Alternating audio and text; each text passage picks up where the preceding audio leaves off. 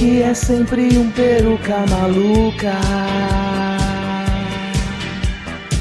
É que todo direitista anarcocapitalista tragicômico. Porque é sempre um peruca maluca. Jovem antiperonista, acho meio assustador, me dá pânico. Porque é sempre um peruca maluca. Tem alma de tuiteiro, tem o cão de conselheiro, perdeu o juízo. Porque é sempre um peruca maluca. Alucina o presidente, quebra o banco e se lamente, segura até o fim do mandato. Ver o Milley terraplanar a recoleta, nem vai pegar praia em Santa Catarina. Cê vai pra onde nessa crise cabulosa? Fica na cara a dependência do Mercosul. Ver o Milley terraplanar a recoleta, nem vai pegar praia em Santa Catarina. Cê vai pra onde nessa crise cabulosa? Fica na cara a dependência do Mercosul. Ver o Milley terraplanar a recoleta, nem vai pegar praia em Santa Catarina. Cê vai pra onde nessa crise cabulosa? Fica na cara a dependência do Mercosul. Ver o Milley terraplanar a recoleta, nem vai pegar praia em Santa Catarina. Cê vai pra onde nessa crise cabulosa? Fica na cara a dependência do Mercosul.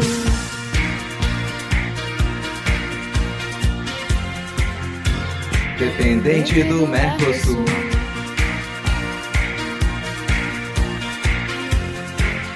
Dependente do Mercosul.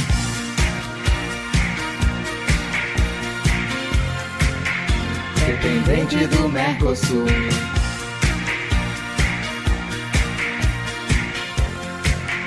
Dependente do Mercosul.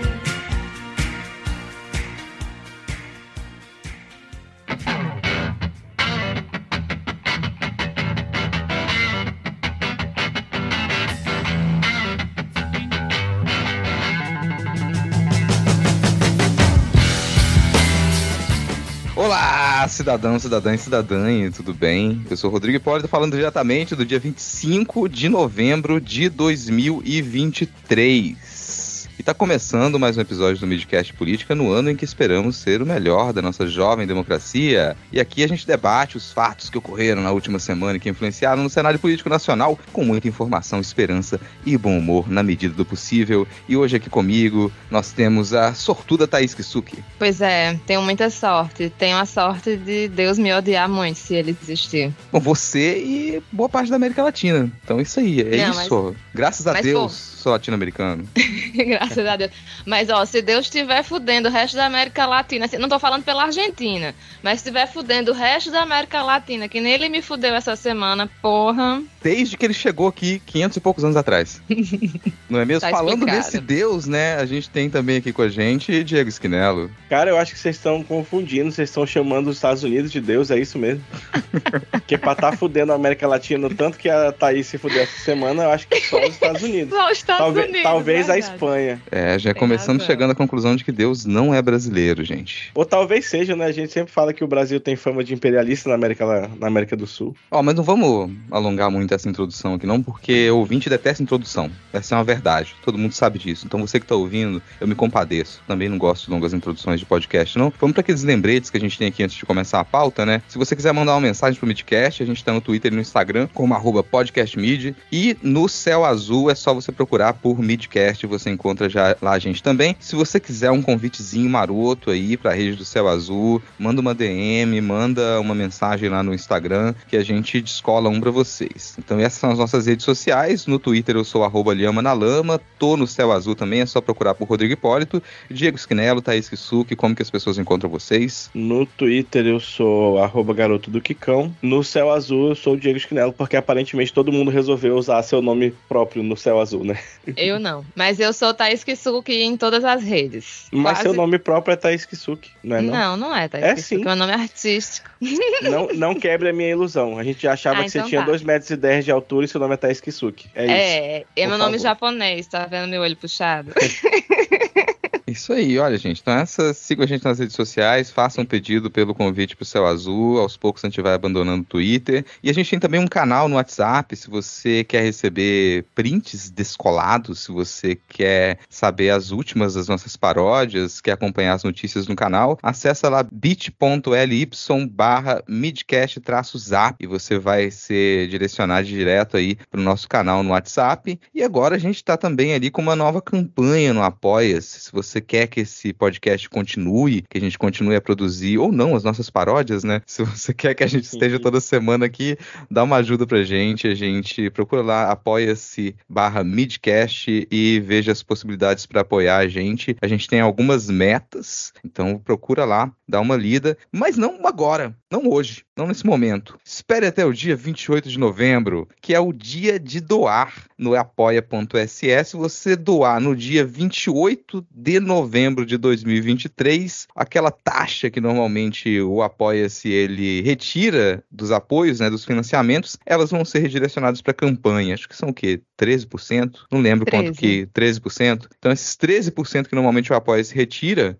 lá na taxa, né, vai direto para as campanhas. Então, se você está pensando em apoiar a gente ou qualquer outro projeto independente também, deixa para fazer esse apoio no dia 28, que já é uma pequena, grande ajuda. Qualquer valor a gente aceita, tá, gente? Qualquer valor a gente está aceitando aqui para a gente conseguir melhorar o nosso programa, para em 2024, de repente, a gente ter uma data fixa para gravar novamente. Olha que loucura! De repente, aí com apoio, a gente para de gravar dias alternados, sábados, domingos, de noite, de madrugada. A gente agradece bastante se vocês conseguirem dar uma olhada lá nas metas do Apoia-se e considerar esse dia 28 aí para fazer o seu apoio. E agora sim, chega dessa longa introdução, sem mais delongas, a gente vai iniciar o nosso episódio com o bloco Comprei um umidificador de ar.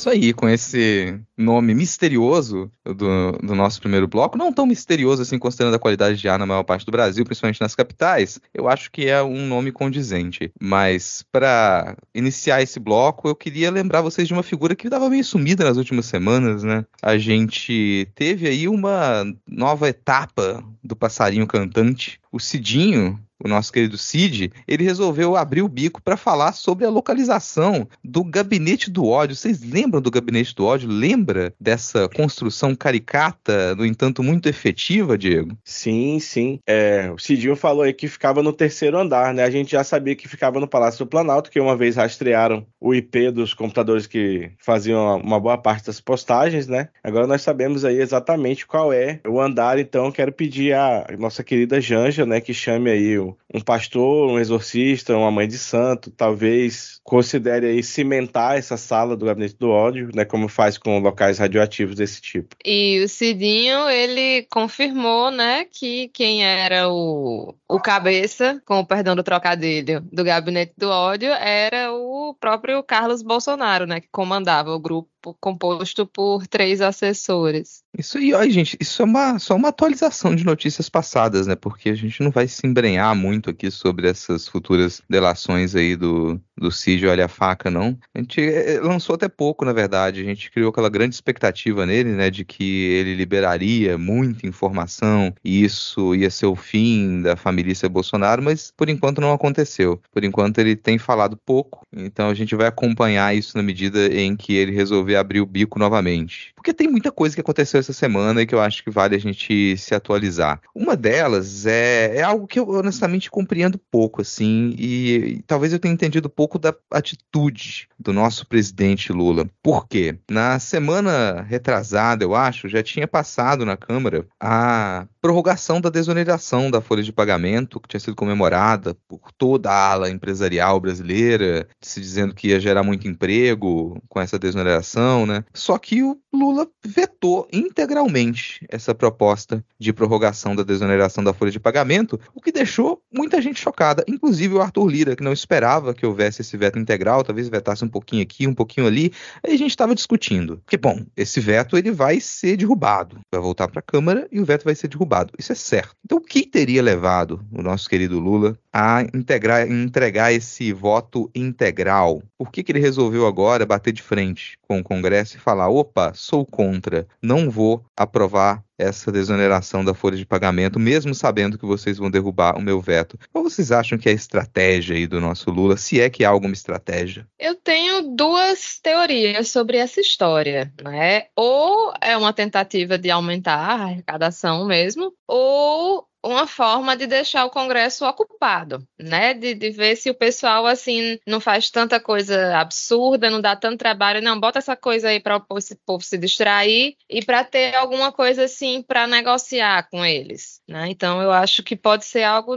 ou essas duas coisas ou alguma dessas. Cara, sei lá, pior que eu sou tão ingênuo que o que eu tendo a pensar é que o governo precisa de dinheiro, né? Exonerar a folha é deixar de pagar imposto. Talvez tenha alguma loucura a ver com isso. Assim, e, e quando a merda, a água começar a bater na bunda por conta dessa falta de arrecadação, ele poder pelo menos dizer pro povo, olha, eu tentei, mas, né, tarará, tarará, não sei. Eu, eu não consigo pensar em nada além disso, pra ser sincero. Eu tenho duas vertentes de análise. Uma errada, porque ela envolve ter esperança, que seria, nossa, a estratégia do, do governo agora mudou, o governo vai tentar emparedar o Congresso, vai tentar mostrar, olha, eu sei que vocês vão derrubar esse veto mesmo, mas se vira aí, porque, ah, vocês querem articulação, vocês querem liberação de emenda, então agora vocês corram atrás. Vocês não pedem o tempo, todo, o tempo todo que tenha diálogo, articulação política, agora que vocês que venham correr atrás da articulação política comigo. Tudo que chegar aqui, mesmo eu sabendo que vocês vão derrubar o veto, eu vou vetar se eu não quiser. Ah, vocês querem ter uma relação melhor? Então vocês corram atrás de mim, porque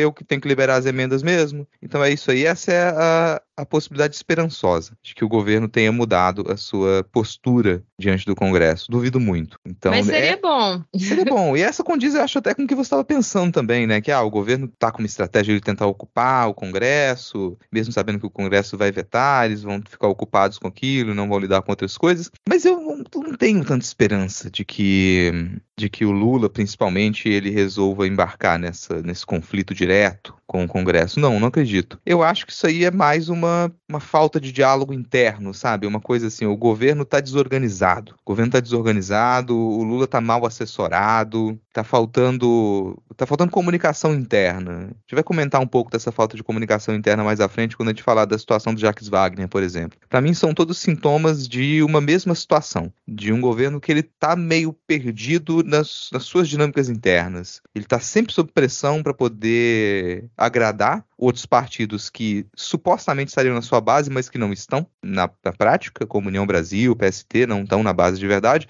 fica o tempo todo respondendo essas pressões, não cuida da casa, não cuida da organização do próprio partido. E aí termina numa dessas, assim, todo mundo sabendo que os vetos iam ser derrubados, e mesmo assim o Lula vai lá e, sem estar muito avisado, ele resolve vetar integralmente, porque ele poderia ter vetado parte. Ter vetado parte não teria choque nenhum. Então, e era o que o Congresso estava esperando, né? Lira ficou surpreso com esse veto total. Assim, o Lira, qualquer coisa que não seja 100% o que ele ditou, ele vai ficar surpreso. Provavelmente em alguma reunião ele deixou muito explícito que o que ele queria era que houvesse um veto parcial para manter as relações ali bem azeitadas. Então qualquer coisinha que não seja de acordo com o que ele quer, ele vai se surpreender. Porque no fim das contas, foda-se nesse caso, né? Se eles já sabem e já se sabe que você tem. A liderança do Congresso é do, do Pacheco, né? E já se sabe que esses vetos vão ser derrubados. Que para esses casos o governo não tem força nenhuma. Então não há porquê Arthur Lira ficar chocado com nada. Mas o choque dele, opa, alguém me desrespeitou, alguém não seguiu a risca a minha cartilha. Mas por falar nele, por falar no Rodrigo Pacheco, Rodrigo Pacheco tá aí, né? Ele tá numa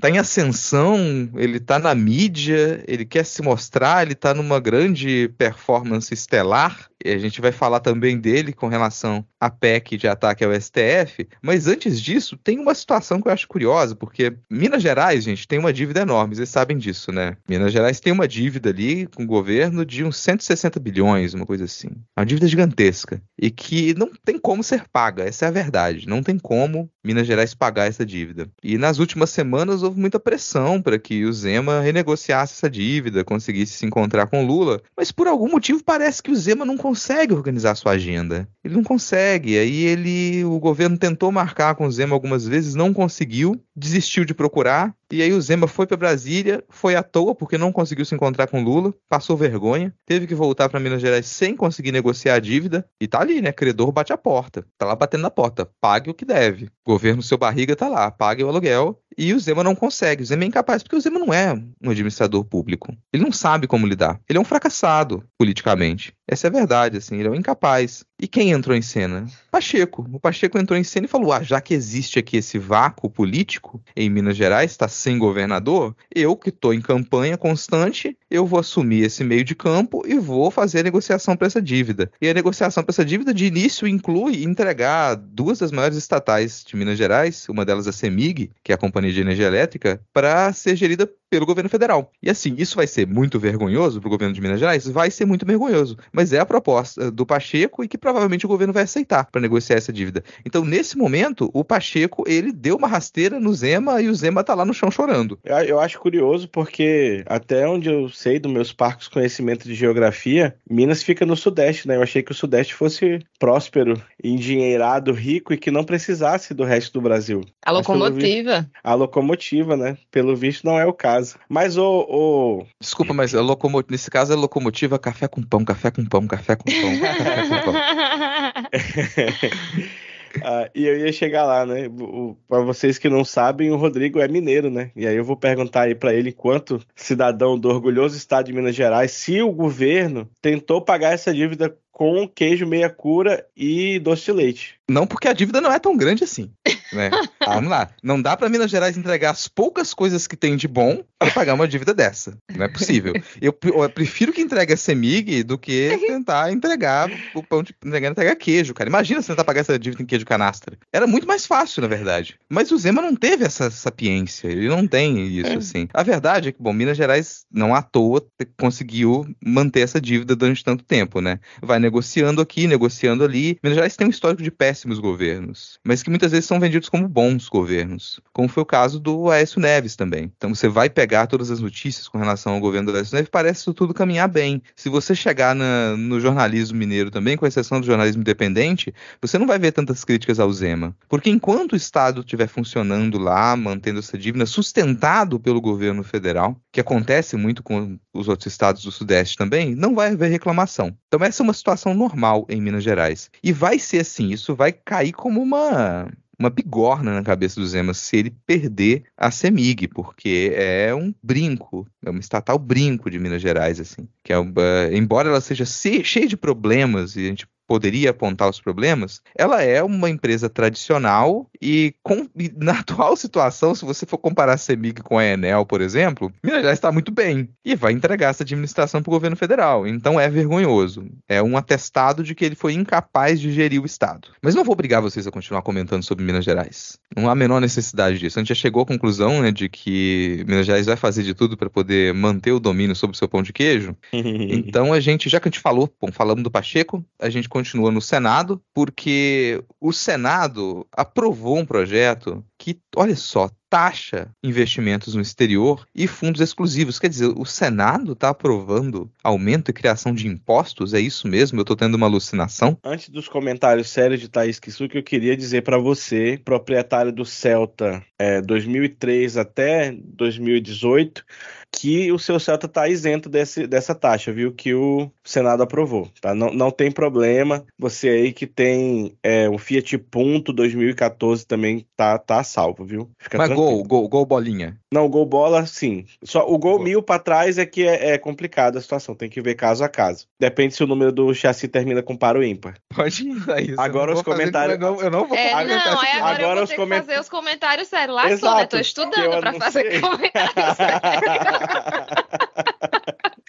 Jogou aí a peteca pra cima de não, mim. Antes, assim, Thaís é... economia, bicho. Pô, Thaís vai fazer os comentários sérios, mas assim, tem um outro motivo pra Thaís fazer os comentários sérios sobre essa notícia, que é porque a pauta de hoje não foi feita pelo Vitor. Vitor tá de folga. Isso mesmo, tem que tirar folga mesmo. Vitor trabalha muito. Pô, é difícil ser patrão nesse país. Então o Vitor tá de folga. E aí a gente falou, ah, quem, quem é que vai fazer a pauta? A gente tava sem pauta, a gente tava vindo gravar no freestyle. Vamos comentar sobre o que, que a gente viu essa semana, né? Sabe? O que, que a gente viu essa semana, o que, que aconteceu no Twitter, tretas familiares, né? Não vamos Taylor comentar Swift. sobre o que aconteceu no Twitter, não, Tem tretas familiares. Ei, tretas, porra. A treta dessa semana no Twitter tretas familiares, né? Crimes foram aí cometidos, é mas aí não. 18 mais. Não, não vamos montar uma pauta, vamos montar uma pauta. Aí falar, ah, não tem condição de fazer, tô fazendo a paródia, Thaís. Não, deixa que eu monto. Meia hora depois oh. eu abri e tinha trocentos links aqui, algumas coisas que eu falo, isso não aconteceu. Isso aqui, por exemplo, é uma coisa que eu não fazia a menor ideia que tinha acontecido. né? O que é projeto para taxar o investimento no exterior? Não tem economista. É uma das poucas, é uma das poucas formações que a gente não tem no Midcast. A gente tem 200 integrantes, nenhuma pessoa formada em economia. Agora tem uma pauta de economia que Thaís, assim, tá afinadíssima. Ela colocou oh, aqui porque é um, assunto que ela estudou e agora ela vai nos, assim, nos, nos iluminar com essa, sobre essa questão. Do que, que se trata essa proposta Ai, e o que, que isso vai realmente influir no arroz e feijão da população brasileira? Mas olha, sabe por que, que eu não vou me estender aqui? A gente já falou dessa taxação aqui no Midcast anteriormente. Isso é só atualização de notícias passadas para dizer que a comissão do Senado aprovou o projeto. Então, ele está seguindo para análise no plenário principal da Casa. A proposta faz parte do pacote de medidas do governo para aumentar a arrecadação em 2024. Segue em frente, vamos para a próxima notícia. Pô, eu ia pedir para você explicar para a gente o que, que são offshores, porque. Offshores é aquilo que o Paulo Guedes tinha. Tem. Ainda tem. Ah.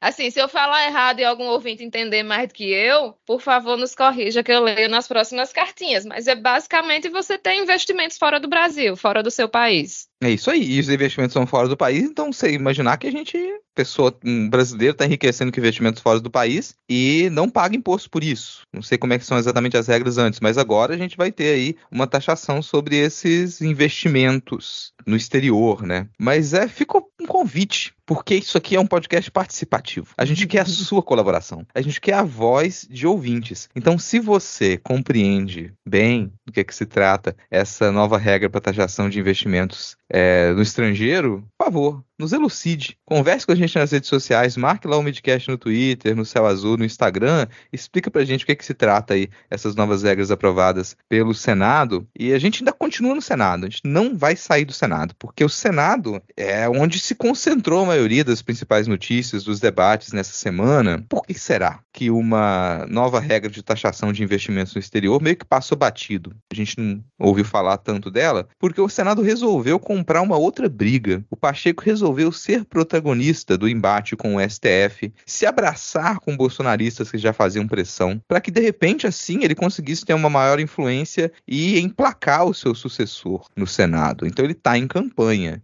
E uma das coisas que ele colocou como proposta para essa campanha é a aprovação de uma PEC que limita as decisões autocráticas do STF. Então agora, se essa PEC ela for para frente, ela for aprovada na Câmara também, não for barrada de nenhuma outra maneira, né? Se o Arthur Lira resolver falar, vou tancar, vou levar isso adiante, se o Arthur Lira resolver pautar isso antes do recesso, isso significa que aquelas decisões que elas são tomadas por um único ministro ou ministro da corte e que anulavam algumas propostas de lei, algumas emendas que elas vinham da, do Senado e da Câmara, isso não vai poder mais ser feito. Todo tipo de decisão do STF com relação aos outros poderes teria que passar pelo plenário. Mesmo o presidente ou a presidenta do STF poderia até tomar essa decisão, mas em menos de 30 dias isso teria que ser passado pelo colegiado. Então é uma mudança, uma interferência do Congresso no modo como o STF atua, uma interferência do Congresso em um dos outros três poderes. E isso repercutiu negativamente no STF. No plenário do STF, alguns ministros, incluindo Gilmar Mendes, ele já foi falar que isso é um absurdo e que o próprio STF já tinha mudado alguns dos seus regulamentos para poder estabelecer ali né, uma diretiva mais nítida sobre essa atuação do plenário, do colegiado e também dos pedidos de vista. Isso aí estava nessa PEC foi retirado porque o STF já tinha determinado no mandato da Rosa Weber que os pedidos de vista tinham um, um tempo limite, né, de 90 dias, se não me engano. Mas o Gilmar Mendes, particularmente, ele ficou bem irritado. Ele veio a público até para cobrar. E aí, e a PEC dos militares? Por que, que não anda? Por que, que andou a PEC do, contra o STF e não anda a PEC dos militares? Por que essa, essa vontade do Senado de bater de frente com o STF, de interferir em um dos poderes que foi uma resistência, uma barreira diante de ações antidemocráticas durante o governo Bolsonaro, né? O Gilmar Mendes estava tão irritado que ele estava quase quebrando o seu Apple Watch enquanto ele falava. Era uma frase e uma batida no próprio pulso enquanto o Apple Watch apitava. Ele estava realmente irritado. Mas aí fica a dúvida, essa PEC, ela vai para frente ou o Arthur Lira vai matar no peito, vai apoiar no joelho, colocar em sentar em cima dessa PEC e falar: "Daqui só sai quando alguém me pagar para sair". Eu não vejo interesse no Lira em, tipo, defender a honra do STF. Só se existe alguma coisa aí que eu tô perdendo, assim. Mas eu não vejo, assim, por que, que ele teria esse interesse. Na verdade, assim, na verdade, na verdade, até do próprio Congresso, assim, eu entendo isso principalmente vindo dos bolsonaristas, né? Já que, que Bolsonaro era quem encampava, né, a luta contra o STF. O que passou, aparentemente, parece que é razoável, né? Essa, essa coisa que eles falam, né? Das, das medidas monocráticas, decisões monocráticas. Não parece ser algo, porque na verdade o que a gente via o, o Congresso discutir era deles poderem de fato desfazer decisões do STF, né? Que aí isso seria algo mais, mais complicado, mais perigoso até, de fato. Né? Também foi retirada da PEC a proibição de decisões monocráticas em atos do presidente da República, né? Se ela tivesse sido mantida, a suspensão de atos do executivo só ia poder ser tomada pelo plenário dos tribunais, mas eu acho que, que dessa forma, assim, que, que passou, principalmente essa coisa da limitação de, de, de julgamento de mérito em seis meses, de, de medidas cautelares, eu acho que algumas coisas podem, sim, ser positivas, né? Talvez eu esteja sendo aí meio inocente na minha análise, mas pelo que eu tô vendo, assim, né? Não parece ser algo tão absurdo e assustador quanto vinha se mostrando as intenções e os desejos do Congresso, né? Mas o que eu achei curioso e engraçado foi a manifestação do Pacheco, falando que não ia debater e polemizar essas declarações dos ministros do, do STF. E ele fala, porque eu considero que o Supremo não é palco e arena política. Aí o bicho me pegou. Porque se o Supremo não é arena política, é o quê? Talvez seja é, é aquela história, né? Se cobrir vira circo, se cercar vira hospício, enfim. Mas essas medidas eu acho que elas têm é, duas questões. A primeira é que elas deixam mais moroso todo o processo, né? Porque a, decisão monocrática que eles estão chamando aí, ela normalmente serve para dar é, resolver alguma coisa que é mais urgente. E aí isso é remetido para a turma ou para o plenário e a decisão ela é mantida ou, ou reformada, né? Então ela é algo que é para tentar dar celeridade aos processos, né? sobretudo em questões que são nocivas. E a partir do momento que você impede isso, você torna tudo mais moroso, mais demorado. Então se você tiver uma lei que, por exemplo, seja inconstitucional ou que esteja afetando é, alguma questão, ela vai, ela vai ter nessa essa demora até que ela consiga ser derrubada. E aí a proposta ela parece resolver isso ao, de, ao delimitar esses prazos tão curtos. Né? Ah, não pode a decisão ser monocrática, mas tem que analisar rápido, em 30 dias, 6 meses, não sei o quê. Só que o, o Supremo tem uma quantidade absurda de processos para julgar. Então não adianta você colocar, ah, vai ser prioridade. Se tudo é prioridade, nada é prioridade. Então acaba que vai acumular. Então acho que é o verdadeiro prejuízo, né? Eu li também a primeira vista e pareceram medidas razoáveis até, até aí. Né? Que a ideia do, do, de ser julgado, pelo menos na turma, sempre dá um, um, respaldo maior à história. Só que se a gente for olhar por trás, tem isso, né? Essa, essa morosidade. A gente sabe que uma lei, aí, digamos, um orçamento secreto da vida, algo nesse sentido, se tivesse sido rapidamente suspenso pelo Supremo, é, tô dando um exemplo, mas é, que foi suspenso pelo Supremo depois, né? Mas só pelo, pelo plenário. Mas se tivesse sido rapidamente suspenso, não tinha tido aquele rombo que teve. Não tinha tido tempo hábil. Porque tem lei no Brasil que ela é feita para durar três meses. É, não estou nem falando da medida provisória. É um, um jabuti que um deputado passa para resolver uma situação pontual ali, ganhar uma vantagem, pegar o dinheiro, tereréu, e, e pronto. E depois aquele dispositivo fica. Não, não serve mais porque era uma situação específica. E aí, enquanto a lei estiver valendo, ela está valendo, né? Me corrija aí se eu estiver errado, mas o, o que foi feito com aquela lei naquele tempo, depois, é, se a lei for derrubada, ela não, não, não, não coisa porque a lei não retroage para punir, né, se não me engano. Mas é, é, ruim, né? A gente tem um, Supremo que tem um limite, um, um número absurdo de processos para julgar e que já demora e que aí tende a demorar mais ainda agora,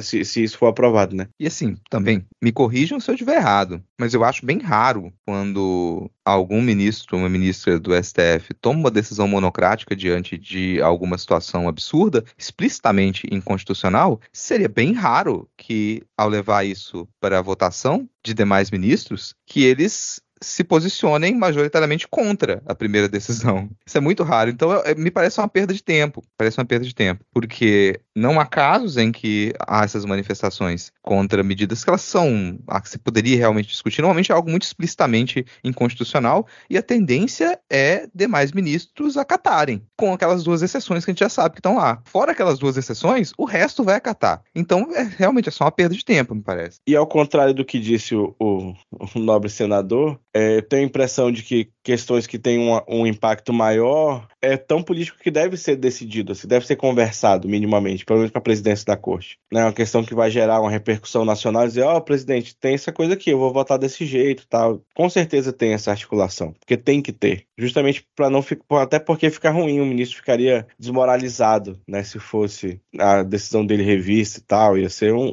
um, uma questão. E assim, numa análise mais extensa, essa briga do Congresso com o STF, ela tende a piorar na medida em que o Congresso insiste em aprovar propostas que, sabendo que essas propostas são inconstitucionais, ou até levar à frente algumas discussões, sabendo que essas discussões são inconstitucionais. Então a gente deixa passar propostas na CCJ que vão à votação, elas podem até cair na votação, mas você cria já um clima desagradável. Pô, você sabe que isso aqui é inconstitucional, você sabe que o STF já tomou algumas decisões com relação a isso, então não deveria nem ser votado. E às vezes não só é votado, como arrisca passar e vai ser derrubada no STF. Então o Congresso faz isso de propósito. Manter aquela discussão em cima da proibição de casamento de pessoas do mesmo sexo, por exemplo, é um, é um exemplo de absurdo. Isso não precisa nem ser discutido. Já foi definido pelo STF. Então, se você quer discutir isso, é pelo contrário, é para criar uma lei que siga uma interpretação do STF de como funciona a nossa Constituição. Você discutir, ah não, o STF interpretou a Constituição e disse que é assim, então vamos mudar a Constituição. A coisa se torna ridícula, sabe? Se torna ridícula. É, é, é o o superpoder do nosso Congresso, o superpoder da Câmara dos Deputados, que pode a qualquer momento, do jeito que eles quiserem, mudar a Constituição ao bel prazer. E aí começa a tornar, se isso segue dessa maneira, torna irrelevante o STF. O STF começa a tomar decisões que elas não, não seriam relativas àquela que é a sua função básica, que é interpretar a nossa Constituição. Fragiliza a Constituição, fragiliza um dos outros poderes. Então, nesse sentido, é um ataque mais extenso, isso que o Congresso tem feito. Eu não sei quais seriam, qual seria a postura do STF, gente, com relação a uma PEC que ela hum, provavelmente ia passar agora. E que ela é vexaminosa. É, não sei se ela teria cairia em constitucionalidade, não sei qual seria a postura do STF com relação a isso, mas me parece um tanto incabível a gente destinar 2% do PIB brasileiro para as Forças Armadas. Aí você vem com essa justificativa de que, ah, em outros países, 2% do PIB vão para a defesa. Mas, bom, tem alguns outros países que o exército, a aeronáutica, a marinha, elas atuam, elas, o pessoal está em guerra, tá lá bombardeando outros países, tá in, fazendo intervenção, né? Como é que é aquela história? Empurrando a democracia agora abaixo de outros países. Então, tem alguns países que, que fazem parte de grandes conglomerados de defesa, como é o caso da OTAN, por exemplo, e que ali dentro eles já têm as suas regras de quanto que cada país tem que investir na defesa, porque é um acordo de defesa que ele é gigantesco, ele não é de um país só. Então lá, vamos dizer, por mais que eu seja contra e continuo sendo contra, naquela lógica que faz sentido. Tem regras para aqueles países que fizeram um acordo entre eles de que tem que ter esse investimento para que seja uma segurança coletiva entre eles. E eles seguem isso. Aqui não, cara. Aqui não, a gente não tá em guerra, a gente não vai entrar em guerra. Não vai. Então qual a justificativa de você querer mais investimento para as Forças Armadas? Porque é pouco provável que esse dinheiro vá para comprar armamento, por exemplo. Comprar armamento porque é para desviar para o PCC? É isso? A gente está fazendo investimento futuro para o PCC? Ah, nossa, vergonhosos aqueles tanques lá soltando fumaça. É melhor não ter o tanque. Já resolve o problema se você não precisar comprar nem gasolina para o tanque. Então o quê? Você precisa fazer manutenção em quê? Você vai ficar fazendo aqueles ensaios, aquele teatrinho que eles fazem lá todo ano, ficar gastando armamento para poder ensaiar para quê? Tu não vai entrar em guerra. E o maior, o maior investimento que a gente faz em Forças Armadas é para pagar pessoal e pagar pensão. Então, é, na lógica, esses 2% eles iriam para isso. Eles iriam, a gente continuaria injetando muito dinheiro nas Forças Armadas.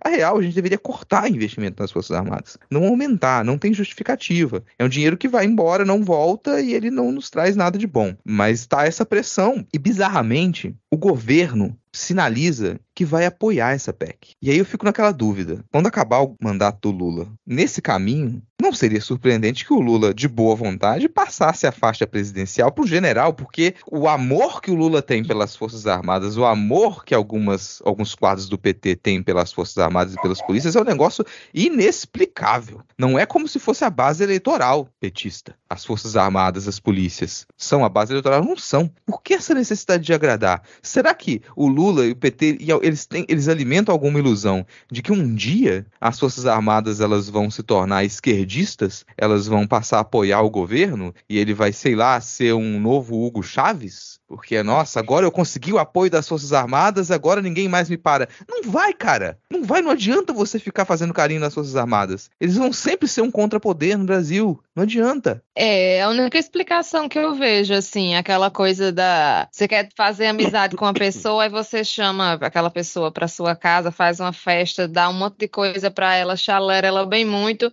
e mesmo assim a pessoa não quer ser sua amiga, sabe? Parece que é esse tipo de, de relação, assim, do, do PT, do governo Lula. Não digo nem do PT, porque Dilma não, não dava essa molezinha para militar, não, mas Lula, principalmente, assim, parece. Não sei se é Múcio que fica lá no, no ouvido dele moendo dizendo Lula, agrada os militares, não sei o quê. O, o líder do governo. É, é foda. Jacques Wagner, mais uma vez, né? Líder do governo, Jacques Wagner, do PT da Bahia, disse a interlocutores e ao próprio autor do texto ver a proposta com, dois, com bons olhos. Tipo, se for inevitável e você não querer vetar, é uma coisa. Mas dizer que vê a proposta com bons olhos, bicho, tanta coisa para direcionar o dinheiro e, e, justamente esse dinheiro que vai para a defesa vai para quê? Vai ser usado para quê? O que é que a gente recebe em troca, né, desse dinheiro investido na defesa? Aparentemente assim não parece estar tá, tá compensando para estar tá aumentando mesmo. E é isso, né? Não é só aumentar o orçamento, é ligar ao PIB, né? é algo que vai ficar lá ligado ao PIB até essa lei. É, e é uma PEC, né? Não é nem só é uma PEC. Então, assim, vai ser um negócio que não vai ser, não vai ser fácil de, de tirar depois. E se for pensar, eu estou tentando pesquisar aqui, que eu não, não, não, lembro exatamente. Teve ou ocorreu durante muitos anos uma luta histórica para ter 10% do PIB para educação. Né? Salvo engano, isso chegou a ser aprovado no, no último PNE, que é o que está em vigor, que é 2014-2024. Então, até 2024, o governo teria que investir 10% do PIB na, na educação, mas já teve reformas, parece, estava até 2028, salvo engano. Mas se você for ver que em 2003 era 3,5%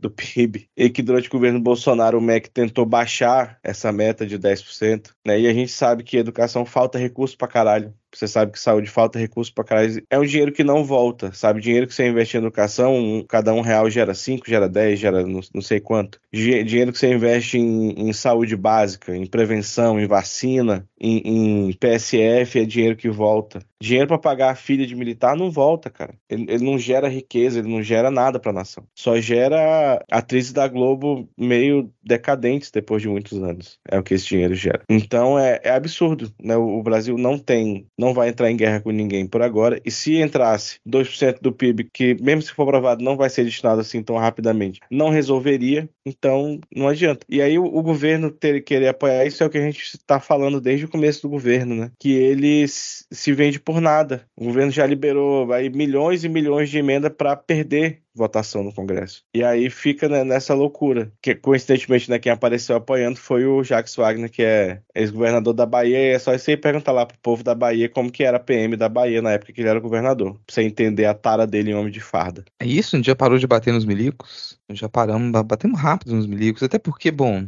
Medo e Delírio todo mês tem pelo menos dois episódios, né? Batendo nos milicos. Então isso aí já supre a cota de podcast. Malditos milicos. Pois é, assim, mas eu cansei de notícias negativas, gente. Eu tô, tô ficando mal aqui. Tô pensando que enquanto Viagra eles vão comprar com esses 2% quanto leite condensado nas Forças Armadas, então tô ficando mal. Queria trazer uma notícia legal, notícia boa, notícia positiva. Não que eu tenha feito a pauta, porque não foi, mas eu tô vendo aqui e fazia tempo que eu não vi uma notícia que falou, nossa, agora a gente vai fazer muito L. Porque o governo finalmente aí zerou a dívida do Minha Casa Minha Vida para quem recebe Bolsa Família. Então quer dizer que as pessoas elas estão quitando as suas casas, elas estão tendo as suas casas agora sem ter que pagar mais nada. Quer dizer, a sua casa zerada. Isso está acontecendo que era uma expectativa que a gente tem, né? Você promove Minha Casa Minha Vida e que as pessoas tenham a sua residência e rapidamente elas não precisem mais destinar uma parte do, da sua pouca renda familiar para poder custear aquele imóvel. Isso especificamente para quem recebe benefício de prestação continuada, né? O BPC e quem está inscrito aí no cadastro do Bolsa Família. Cara, e aí teve essa história teve duas coisas que foi muito ruim, mas muito legal. Assim, obviamente é tudo muito legal, né? Mas as pessoas descobrindo de surpresa foi muito legal também. A pessoa indo, e teve gente que estava indo pagar a parcela da casa e aí o, o caixa virou e falou: "Não, não tem mais dívida, tá quitado, não sei o quê".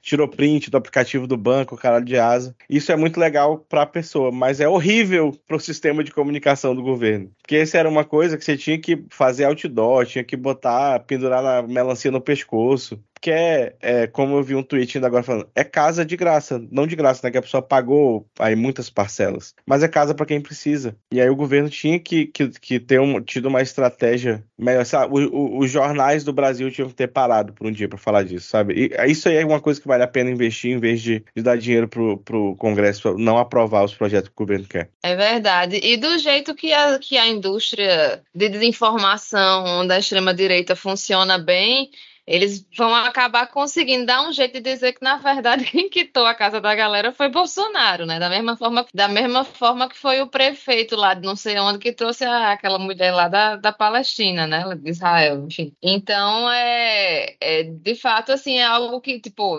vi, porque vi no Twitter, né? E vi, tipo, tesoureiros, pessoal subindo a, a tag, né? Casa de Graça, justamente, que a gente... E é engraçado, assim, porque subiram a tag Casa de Graça, que obviamente não foi de graça, né? Mas, enfim, é uma expressão forte. E aí você via a galera puta nos comentários, comentando: não foi de graça se alguém recebeu de graça, outras pessoas pagaram com seus impostos e não sei o que, não sei o que, não sei o que, enfim, ficaram revoltados. Que bom, é com... para isso que o imposto serve mesmo. ficaram revoltados com a expressão casa de graça, porque não podiam falar que era mentira que as pessoas tiveram suas casas quitadas, né? Talvez tenham ficado também com inveja, porque quem, quem não quer, né, ter suas dívidas quitadas, assim, principalmente uma casa própria, que é o sonho da vida de muita gente. Nesse, nesses benefícios que surgiram, né, teve também o estabelecimento de condições mais vantajosas para os municípios que tenham interesse e possam quitar os contratos em nome dos beneficiários,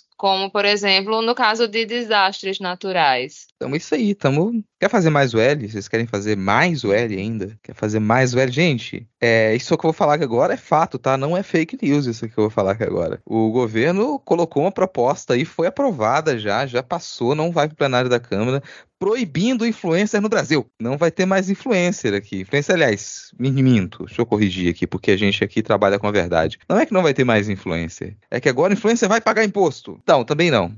Isso foi como algumas pessoas quiseram cantar essa pedra, né, essa semana, dizer que, ah, ia acabar o influencer. Infelizmente não vai, gente triste, mas não vai. Nesse momento eu não estou fazendo muito L, não vai acabar a influencer.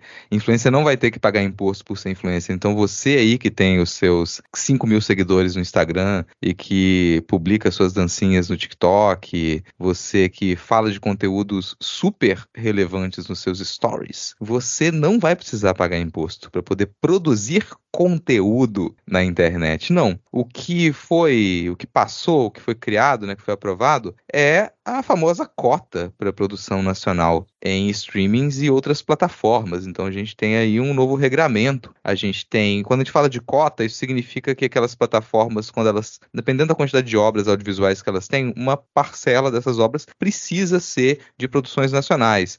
E não é nada absurdo. A cada duas mil obras, por exemplo, se exige que 100 sejam produções nacionais no catálogo e cresce até que a partir de 7 mil obras você tem ali pelo menos 300 produções brasileiras. Pode ser mais, tá? Avisando aí para Netflix, HBO, Prime, pode ser mais, não precisa ficar com o mínimo não. Dá para ser mais e pode investir também na produção de obras nacionais. Aliás, falando em investimento, né, a gente tem sim uma nova regra para que se pague imposto, uma contribuição que existe desde 2001, que é a contribuição para o desenvolvimento da indústria cinematográfica nacional, que é o Conecine, né, essa contribuição e que ela só vale para empresas muito grandes também, tá? Então só empresas que ganham, que empresas, por exemplo, que têm um lucro bruto a partir de 96 milhões de reais tem que tem uma alíquota, alíquota ali de 3%, e esse dinheiro vai para a produção do audiovisual nacional, que a gente sabe, a gente já falou aqui, né, cada real que você investe na produção do audiovisual nacional, ele resulta em o triplo. Então você triplica aquele investimento. Vale muito a pena investir no audiovisual nacional. Isso a gente já sabe há muito tempo.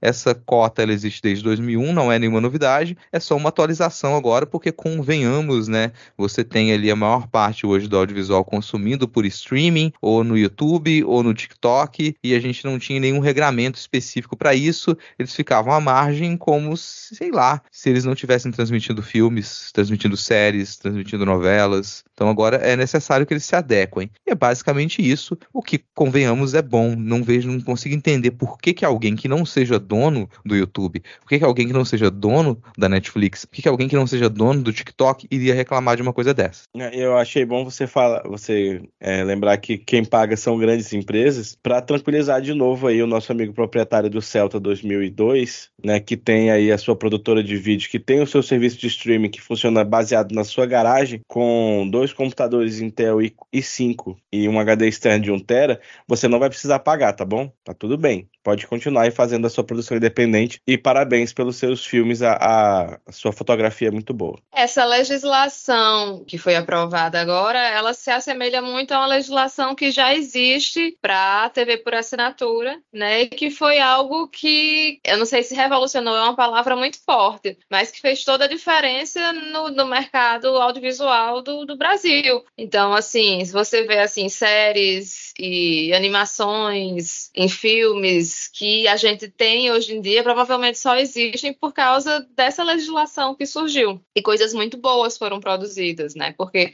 a gente tem um, um, um potencial criativo represado aqui no país, né? E esse tipo de iniciativa faz com que a gente consiga escoar o que é bom não só criativamente, mas como o Rodrigo já falou, também financeiramente, economicamente, né? Porque a cultura ela é algo que, que multiplica o, esse dinheiro que, que acaba sendo investido nela, né? Eu achei interessante ver que todo mundo votou a favor da proposta, né? Foi aprovado por 24 a 0. Achei bom, assim, inclusive o relator dessa proposta, se eu não me engano, é do PL. É algo assim que você vê que felizmente independente do partido, parece que interessa. Eu estou aqui, procurando aqui essa informação, não sei se eu estou passando uma informação errada. Aqui, o relator senador Eduardo Gomes, do PL do Tocantins. Então, assim, bom que todos os, os senadores dessa comissão estão de acordo com, com esse projeto. E a notícia fala também que na Câmara dos Deputados um projeto com teor semelhante já tramita em regime de urgência e está pronto para ser votado em plenário. É, eu não sei até que ponto, assim, provavelmente vão juntar as duas, né? Porque votar um, votar outro fica um negócio assim meio sem sentido. Enfim, eu vejo isso com bons olhos. Pô, mas tem que pensar no argumento do pessoal que tá reclamando que, nossa, agora que vai cobrar imposto do YouTube, o serviço vai ficar mais caro. Meu colega, tu paga o YouTube? Porque assim, eu me recuso a pagar as coisas na internet na maioria das vezes, né? Se eu já pago a internet, eu quero que o conteúdo chegue para mim. Então tá o pessoal achando que algo vai ficar mais caro. Gente, não vai ficar mais caro. Primeiro que mesmo que cobrasse uma alíquota muito maior, a gente tá lidando com o Google. Você tem, você tem ideia de que a gente tá cobrando um pouco mais de imposto do, do Google? Então, seja lá quanto a gente decidisse cobrar, eles podem pagar. Isso não vai afetar em nada a distribuição do serviço, você vai continuar assistindo os seus videozinhos lá gratuitamente, não vai cobrar para a pessoa virar youtuber. Se o YouTube um dia decidir fazer isso, isso é problema da empresa, não do governo que decidiu criar regramento. Eles têm que seguir a mesma regra de todas as outras empresas. Como o Thaís falou, né, não é nenhuma novidade. Mas falando em propostas que passaram e que o pessoal resolveu discutir muito, teve uma, Diego, que já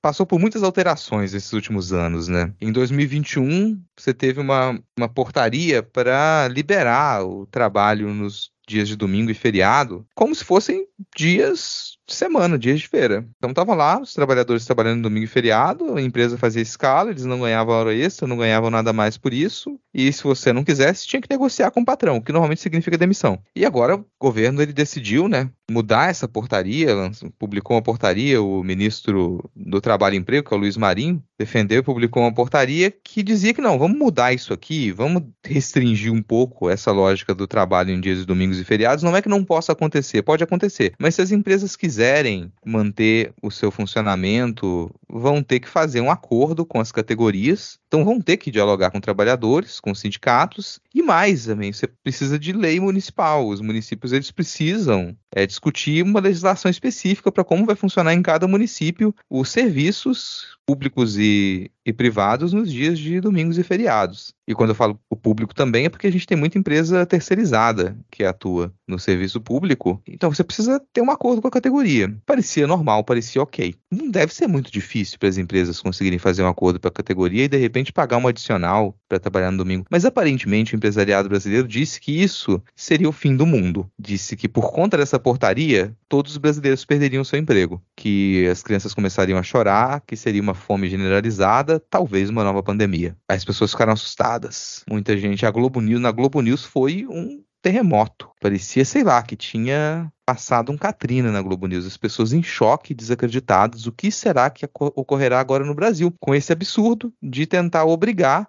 as pessoas a trabalharem, tirar o domingo e feriado das pessoas para elas ganharem o mesmo que elas ganhariam numa segunda e uma terça-feira, né? O mundo inteiro discutindo diminuir a jornada de trabalho, diminuir a quantidade de dias trabalhados na semana, sem diminuir o salário dos funcionários. E aqui no Brasil, você dizer que as pessoas precisam ter um domingo de descanso preservado gerou uma consternação. Ao ponto da Câmara ter aprovado uma urgência para votação desse texto para derrubar essa portaria. E depois que a Câmara aprovou essa urgência, aí o Marinho ele voltou atrás, ele tirou essa portaria do ar, ele falou: não, então vamos discutir isso. Nas análises mais centristas, se dizia que o estranho é que o governo não teria articulado, debatido com o Congresso isso. O que, em outras palavras, quer dizer que o governo resolveu do nada publicar uma portaria sem antes pagar os deputados e as deputadas nas câmaras. Porque é isso, assim, toda vez que falam, ah, faltou articulação, tá dizendo que faltou cair o din-din no bolso. Estão fazendo pressão para que o governo compre os votos do Congresso. E aí veio essa história. Não houve articulação. O governo do nada resolveu cumprir o seu papel sem pedir permissão para a Câmara. Que absurdo. E agora a portaria caiu. Isso soou muito mal para o governo, né? É como se o governo desse um passo atrás, dissesse: opa, peraí, a gente resolveu dar um passo à frente, mas aí a Câmara chiou e agora a gente dá dois passos atrás. E essa portaria perdeu validade. Então, no momento, continua a valer a regra de 2021, que diz que qualquer empresa pode explorar até a morte os seus trabalhadores, inclusive em domingos e feriados, sem pagar nenhum adicional por isso. E o mais curioso disso é que é uma atribuição do executivo. Se é uma coisa que é resolvida por portaria, o Congresso não tem, a priori, nada a ver com isso. Esse processo que vem acontecendo com o Congresso desde o, o príncipe suíço, ele, o próprio, né, desde o Eduardo Cunha, né, nós tivemos figuras como o Rodrigo Maia e o, o, agora o, o Little, é muito, é muito ruim, assim, e é louco porque eles se justificam, assim, internamente, né, teve uma fala, não lembro se foi do Lira ou, ou, de quem foi, que o Congresso ele é mais democrático do que o Executivo, porque ele, mais gente vota e tal, como se ele fosse mais representativo por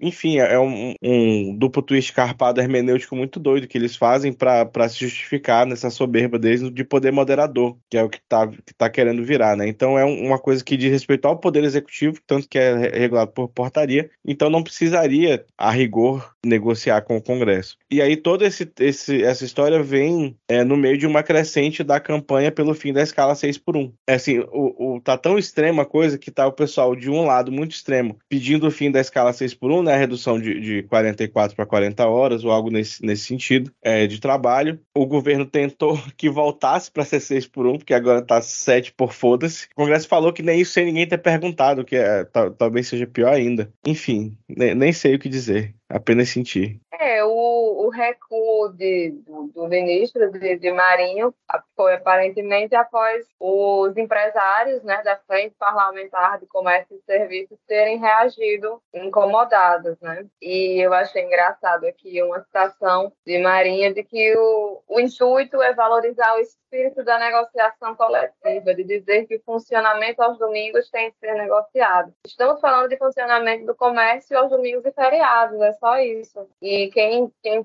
precisa trabalhar dia de domingo e feriado sabe que não é só isso. É, é você, é, é, isso, assim, você não ter direito a, tipo, sei lá, fazer uma viagem para a cidade ao lado, praticamente, porque no dia seguinte você já tem que estar trabalhando, sabe? Não ter nenhum dia assim, um, poder esticar, pegar uma folga um pouco maior, porque você não tem direito a feriado. Enfim, quem, quem trabalhou dessa forma em shopping, com turismo, enfim, alguns tipos de, de, de comércio, pessoal que trabalha dessa forma sabe como isso é, é desgastante, né? Você praticamente não tem tempo para fazer nada na vida. É, e é algo assim que você vê que tá difícil de, de se conseguir, né? Porque qualquer coisa assim, você viu que vieram com todas as, as garras para cima para não, não mexer, não melhorar de forma alguma a vida do trabalhador, né? Imagina, o trabalhador não tem, não tem que ter direito a 13 terceiro no fim do ano, não tem que ter direito a folgar no domingo, no feriado. Tem, tem que trabalhar, tem que negociar com o patrão. E assim, já fechando essa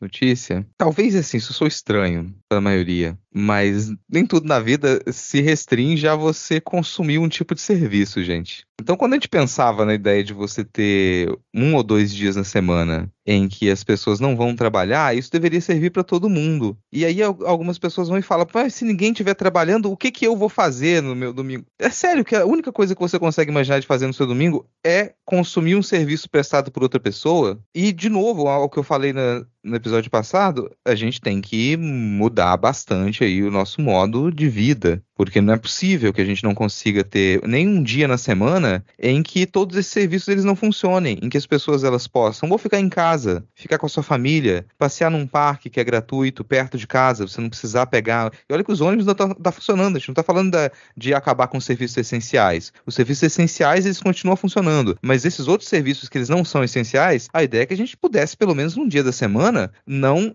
se voltar completamente para eles. Agora, se no único dia livre que você tem na semana você tem que ir ao shopping, você tem que ir ao mercado, você tem que comer num restaurante, então tem outras coisas para se fazer. E aí a gente pensa no investimento no lazer, por exemplo. A gente ter mais parques públicos, a gente ter espetáculos que fogem à lógica desse serviço semanal, em que os supermercados, por exemplo, estão funcionando ali todos os dias, os serviços públicos estão funcionando todos os dias de semana, mas outros serviços eles não seguem essa mesma lógica. Então, se a gente pensar em lazer, a gente pode ter muito serviço voltado para lazer que ele vai ter o seu funcionamento no fim de semana, isso não seria um problema. Ele segue outro princípio. E aí, o que, que você pode fazer no seu fim de semana? O que, que você pode fazer além de ir no mercado? Além de ir no shopping? Será que não dá pra gente imaginar outras coisas? Será que não dá para você, sei lá, e ouvir música? Tu já paga internet, você não pode usar o seu fim de semana para assistir um filme? Você não pode pensar em, em passar no supermercado no sábado e fazer uma comida para sua família? Precisa sempre a gente seguir essa, essa mesma lógica de que a gente, o único modo da gente viver é estar tá consumindo um serviço prestado por outra pessoa, é que alguém esteja trabalhando. A gente ainda vê o mundo numa lógica que, nossa, não trabalhar é um pecado. Porque me parece isso sempre quando alguém vem criticar esse tipo de proposta. Como se não. A gente deveria trabalhar o tempo todo. Sempre que alguém fala, nossa, que monte de feriado. Pra que tanto feriado? Esse monte de gente que não gosta de trabalhar, vagabundo. Colega, eu não gosto de trabalhar, não. Eu não gosto de trabalhar, eu quero ficar à toa. E eu acho muito estranho as pessoas não quererem ficar à toa. Eu acho muito estranho as pessoas não quererem descansar, virem defender uma proposta que ela tira seu tempo de descanso, cara. Não entra na minha cabeça. Então pense em outras coisas que você poderia fazer no domingo, além de ter que ir no supermercado, ter que ir ao shopping, ter que consumir um outro tipo de serviço. Dar uma atenção para sua família, praticar um esporte, correr de graça. Eu digo, você não precisa de outra pessoa prestando serviço para você, para você ir dar uma corrida, fazer um exercício. Então pensa também nas coisas que você já paga e que estão disponíveis na sua casa. Usufrui da sua casa. Pô, tu paga aluguel, tu paga IPTU, tu não vai usufruir da sua residência, você passa a semana inteira no trabalho, só vem para casa para dormir. E aí chega no fim de semana, você não vai usufruir da sua residência, da companhia das pessoas que você gosta. Então, essa discussão às vezes a gente faz ali de uma maneira muito fria e a gente se esquece dessa outra ideia de que a existência do domingo ali, a gente como que a gente entendia o domingo era isso, era um, o domingo era um dia para as pessoas poderem ficar em casa, para poder descansar de verdade, para poder ter lazer, não precisar consumir esses outros serviços. E era para a gente caminhar para isso se estender, para não ser só no domingo, para ser assim também no sábado, para de repente ser assim também numa quarta-feira, a gente diminuir a carga horária de trabalho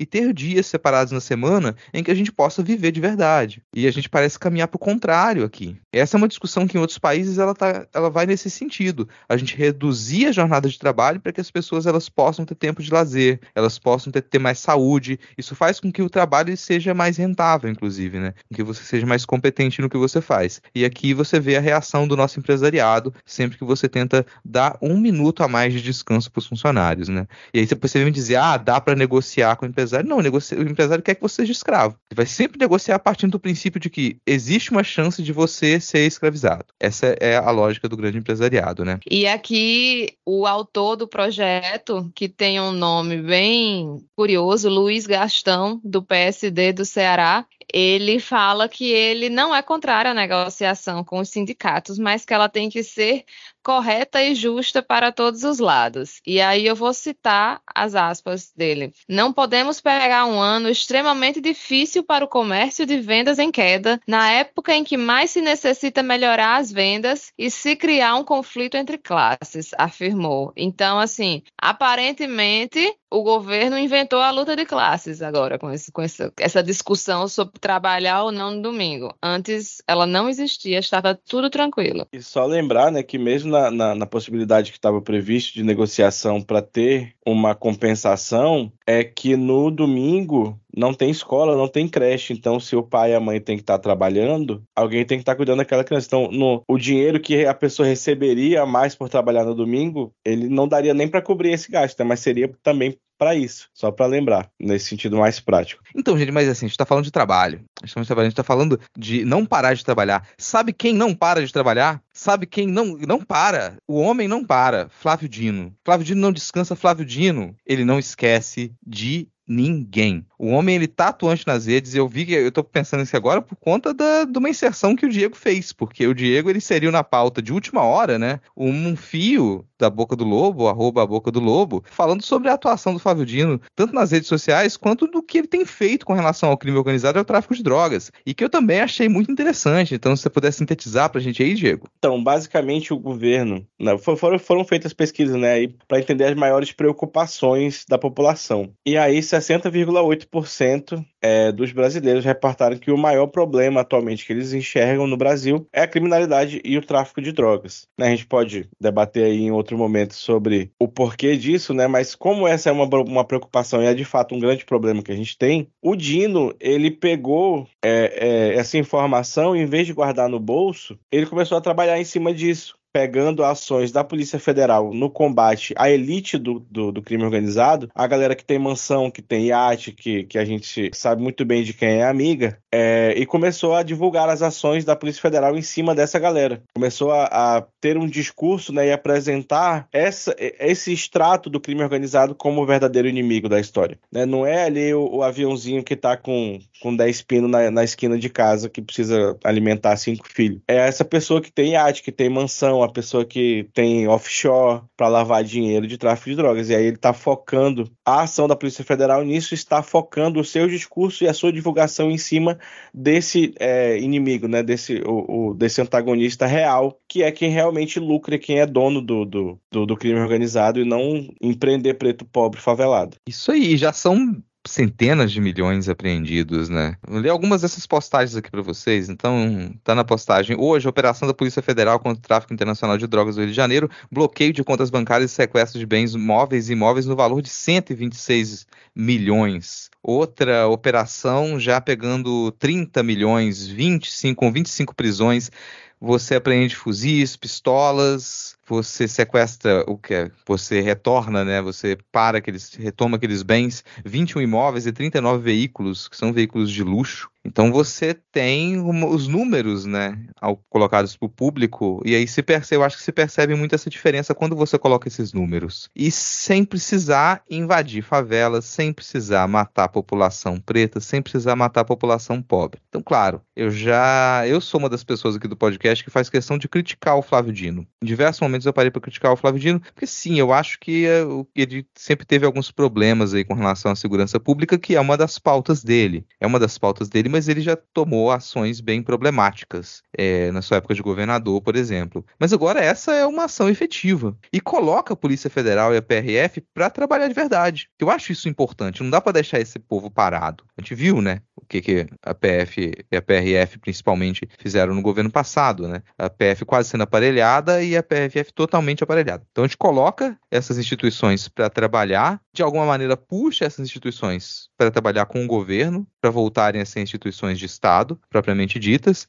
e isso surte resultado. Aí vem também o, um outro resultado né, disso, que é você acossar essas, essas grandes, essa elite do tráfico, né, Diego? Porque essa elite do tráfico ela é vinculada a milícias, também ela é vinculada ao poder político e ela começa a ser acossada. Então, se tem esse efetivo para comunicação do governo, que mostra que é eficiente, e mais, você tem uma demonstração explícita de que o caminho para poder combater o tráfico de drogas definitivamente não está na polícia militar. Não está, porque perceba que isso aqui está excluindo da estratégia a polícia militar, a invasão ostensiva de comunidades e de favelas não entra na conta. Não entra na conta. E resta saber depois a, quais as consequências disso para como o tráfico chega nas comunidades, porque você tem consequência. Isso se começou a discutir quando se falou da, da GLO para o Rio de Janeiro. Tá? Porque a intervenção no Rio de Janeiro, essa era a, o que se estabeleceu ali como um dos focos. Olha, a gente vai tentar atacar o poder financeiro das organizações criminosas. Não só do tráfico de drogas, mas das milícias também que já são irmanadas ali. Então a gente vai atacar esse poder financeiro. Só que eu honestamente era descrente. Eu achei que isso ia parar no discurso,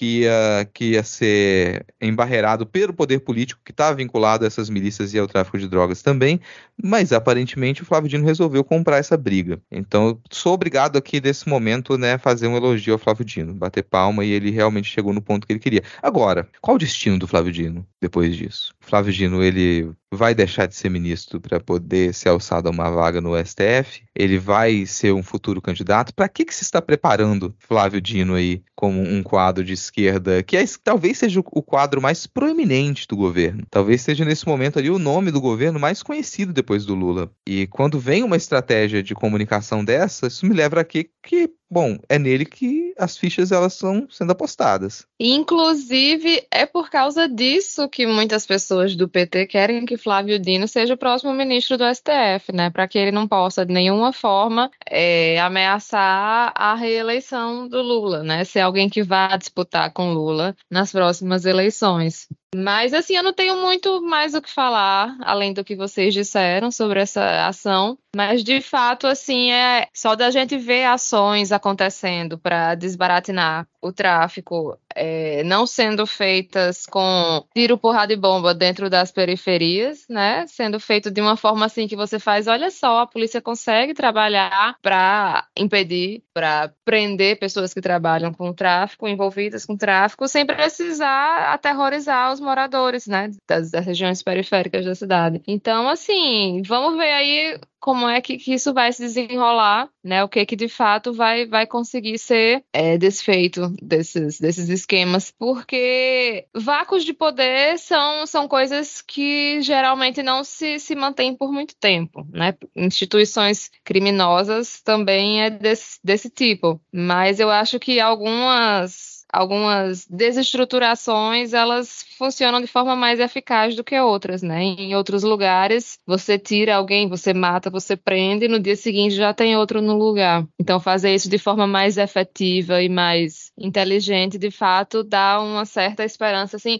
Não estou dizendo assim, nossa, Flávio Dino, ano que vem já vai ter acabado com o PCC, com o Comando Vermelho, com o Al-Qaeda, Estados Unidos aqui em João Pessoa também, todo mundo já vai ter sido eliminado, não, não é isso que eu acho. Mas, assim, a gente vê, sim, se encaminhando, o trabalho se encaminhando para que, enfim, para tentar desestruturar essas organizações criminosas que são, estão cada vez mais bem organizadas e mais poderosas, né? Cada vez mais difícil conseguir desestruturá-las. Não, mas sabe por que, que o Flávio Dino não vai acabar com o PCC, né? Porque ele é amigo, né, daquela Porque o PCC lá. é o braço armado do PT? Ah, então ele não vai acabar. Não, assim, não é a gente, tá? Não é. PCC não é o braço armado do PT, gente. Pelo amor de Deus.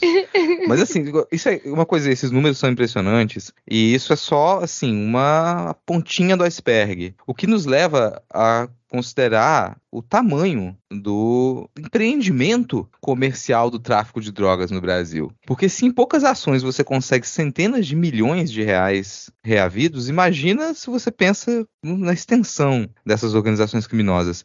É muito provável que algumas dessas organizações criminosas no Brasil, elas tenham ali um PIB superior a de estados inteiros de países. Talvez tenham países que não têm um PIB do tamanho das organizações criminosas que gerem o tráfico de drogas no Brasil. Por exemplo, a Argentina. Eu garanto que a Argentina não tem um PIB que bata de frente com o tamanho da conta bancária do PCC. A Argentina, que é um país que está em crise há décadas, ou talvez mais do que isso, né? Um país que está sempre em crise. Isso já é costume. A gente nem comenta tanto aqui sobre isso, mas é, na política, né, da, no cenário político da América Latina, a gente percebe que alguns países eles conseguem passar por crises políticas, crises econômicas, de tempos em tempos, melhorar sua situação, mas a Argentina é um caso à parte, porque passa governo, troca governo de esquerda, governo de direita e não consegue resolver a sua crise econômica. E ela é tão extensa, tão extensa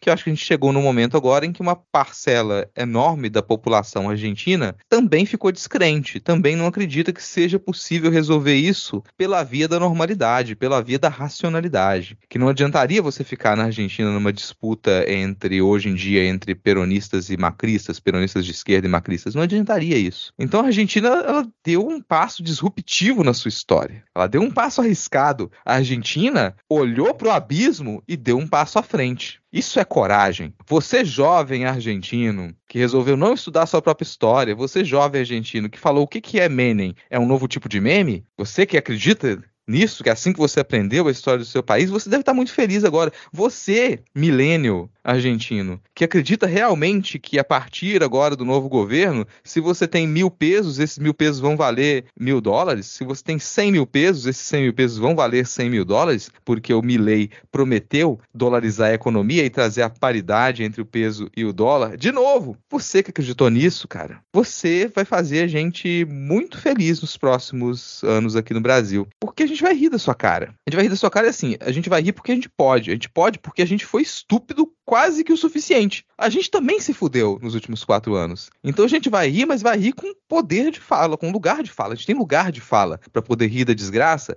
porque a gente conseguiu eleger um político de extrema direita que matou pelo menos 700 mil pessoas no Brasil aí, que colocou a economia do brasileiro no buraco, que ferrou com a gente de um jeito que a gente não imaginou que seria possível, ao ponto da gente achar que talvez a gente não saia do buraco que o Bolsonaro nos colocou em décadas. Então a gente vai rir de você porque a gente agora vai compartilhar da mesma desgraça. A Argentina sempre teve em crise, mas agora tem uma chance, sei lá, da Argentina ser terraplanada, porque as propostas do Milei, o novo presidente eleito da Argentina, incluem destruir o Banco Central, e vamos lembrar que ele trabalhou seis meses do Banco Central e foi demitido porque não passou no psicotécnico, e desde então ele guarda um ranço enorme do Banco Central, ao ponto de construir maquete do Banco Central para fazer vídeo destruindo né, a instituição. Pouco provável que ele consiga fechar o, o Banco Central argentino. Ele quer acabar com o peso, dolarizar toda a economia, E isso rende muito na campanha eleitoral, porque a presença do dólar é muito forte no dia a dia da população argentina. Então muita gente já se questionava por que, que existe o peso se pra gente o que vale realmente no comércio é o dólar. É no questionamento a se fazer e se perguntar por que, que a economia argentina, com a presença do peso, fracassava tão insistentemente. Não significa que a dolarização da economia seja uma resposta para isso. Mas o Milley também estava lá dizendo que não ia fazer comércio com a China, pouco provável, dizendo que não ia fazer comércio com o Brasil, também pouquíssimo provável, disse que ia acabar com todos os ministérios, já anunciou ministros aí os mais nomes mais absurdos, inclusive a candidata macrista, que também vai entrar para o governo dele, surpresa de zero pessoas, e já começou ali a criar alguns dissabores, porque ele resolveu fazer uma ligação, uma videochamada, logo depois de ser eleito, para o Bolsonaro, que não sabe falar espanhol, e que ficou ali uma conversa muito constrangedora, eles falando um sozinho para o outro lá, mas se parabenizando pela vitória do Milley, e logo depois disse que, bom, o convite para Lula não é oficial, mas se ele quiser vir, que venha, vai ser bem-vindo. E convidou oficialmente o Bolsonaro, chamando ele de presidente ainda do Brasil. Criou uma situação constrangedora com seu principal parceiro comercial aqui na América do Sul e, bom, o seu principal parceiro comercial, né? A Argentina é fortemente dependente também do Mercosul e o Milley resolveu dar esse chute na porta e acreditar nos seus sonhos. Inclusive, para já jogar a palavra para vocês, eu apoio, eu digo, Javier Milley, confio, acredite nos seus sonhos, reage a assaltos, vai lá tentar reaver as Ilhas Malvinas. Eu acho, assim, que a Argentina tenha dois motivos para talvez se sair melhor do que o Brasil dessa. Primeiro, que eu acho que não vai rolar uma outra pandemia, espero, oremos. E segundo, que existe a chance do cachorro falecido do Milley ser um governante melhor do que Jair Bolsonaro. Grandes chances, inclusive. Então, talvez por causa disso, a Argentina consiga aí não, não virar um, uma grande cratera onde antes existia um país. E eu acho que o Brasil provavelmente vai ter uma postura similar com o que a China teve com a gente na época do governo Bolsonaro, né? Tipo, ah, deixa esse cabo aí falando besteira, que quando vier o próximo presidente a gente volta a lidar com eles de forma normal, né? Deixar meio em, em banho-maria até as coisas se normalizarem e, Manda e voltar. Minha soja, cala tua boca. Manda minha soja e cala tua boca. É, tipo isso. E aí, como vocês falaram lá no grupo, né? Provavelmente Lula, se, se Lula for esperto, né? Ó, ó, minha ousadia dizendo, se Lula for esperto, ele vai mesmo, de fato, enviar o Alckmin, que é o melhor que ele faz, né? Não tem pra que ficar lá,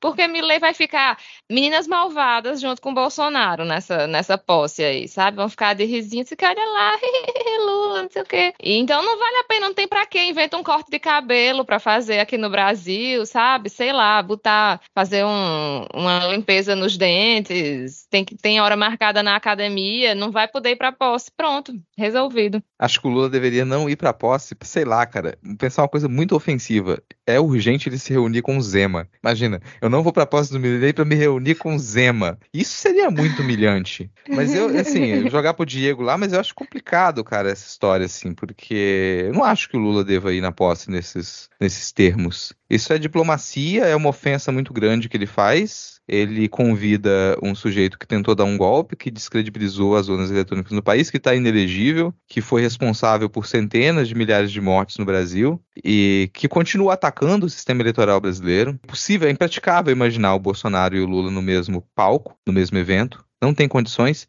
Eu acho que seria humilhante Lula nesse caso. Então não não tem que fazer, não. Quer fazer o convite direito? Faz o convite direito. E numa boa, deveria fazer o convite pedindo desculpas e falando, por favor, se você se, se você acredita em Deus, venha cá e tente nos salvar, porque essa é a verdade. Assim, o Brasil é o maior parceiro comercial da Argentina. Cadê a pressão que disseram que eu ter sobre o Milley? Agora ele vai ter que, que se adequar. Já é um início sem adequação nenhuma. Porque o cara ofendeu o maior parceiro comercial regional da, da Argentina é um indicativo de que ele não vai amenizar o tom mesmo, assim. Então não tem que ir. Não sei nem se mandaria o Alckmin, tá? Pode ser uma boa, mas talvez não. Talvez não. Coitado do Geraldo. Manda outra pessoa. O Geraldo tá, tá, tá, muito bem nas redes sociais lá. Quem tá cuidando das redes sociais, parabéns, tá? Quem cuida das redes sociais, doutor Geraldo, tá mandando muito bem. Manda outra pessoa. Manda, sei lá, manda o Múcio. Cara, e essa, essa questão da, das ofertas diplomáticas, a, a China já deu uma, uma chamada, né? Não sei se vocês viram, a China aprovou lá um, uma carta dando uma, um puxão de orelha, falando: Ei, meu irmão, tá ficando louco, porra. Não vou lembrar agora o, o teor, mas já teve um, um puxão de orelha, né? O Brasil, né, acho que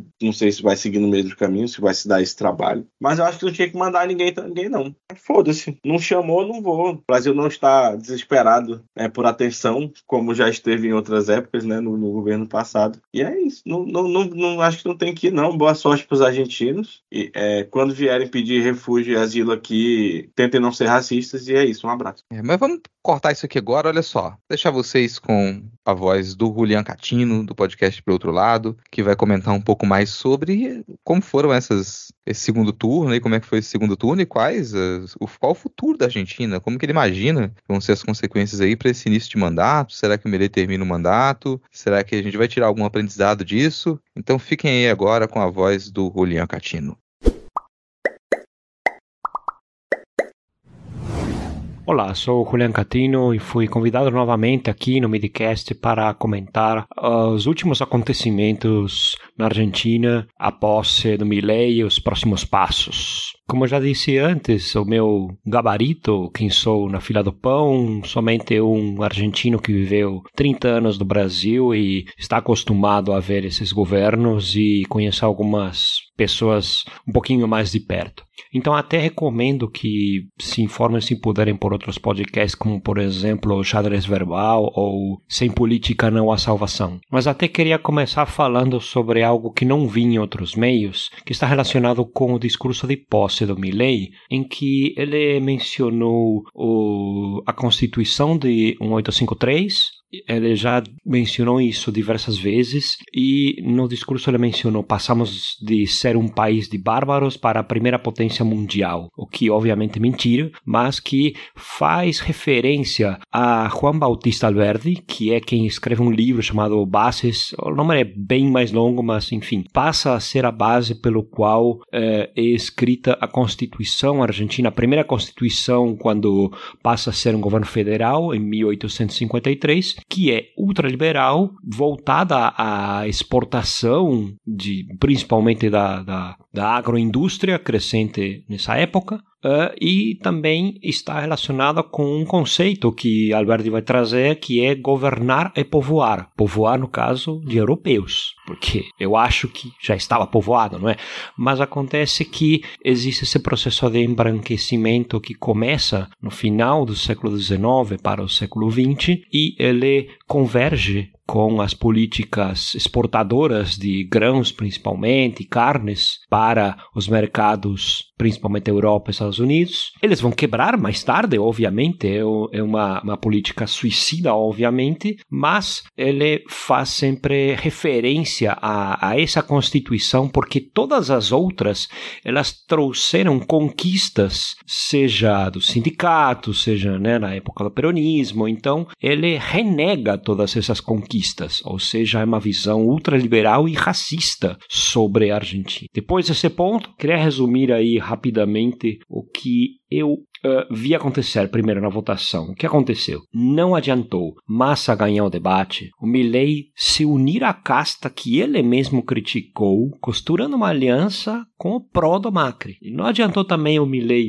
falar um monte de bobagens, uh, falar mal do Maradona, elogiar a Margaret Thatcher. Nada disso adiantou. O fato é, o governo anterior teve muitos problemas, a Argentina caminha para uma hiperinflação, se diz que votou pelo bolso, mas também houve um grande voto que talvez um brasileiro reconheça, que poderíamos resumir em contra a corrupção e tudo que está aí, e que é um anti-kirchnerismo uh, revestido de anticorrupção, que também alguém que ouve falar contra a casta vai dizer, ah, tá falando contra o kirchnerismo, ou contra os políticos, outro contra os políticos de agora, ou contra os políticos de gravata, tanto faz, cada um vai atribuir essa pecha ao que quiser. Mas o fato é que as pessoas entenderam o recado como contra tudo que está aí. É, Milley ganhou, inclusive, em termos gerais, em todas as províncias, exceto uma que ele, aliás, particularmente já insultou, chama né,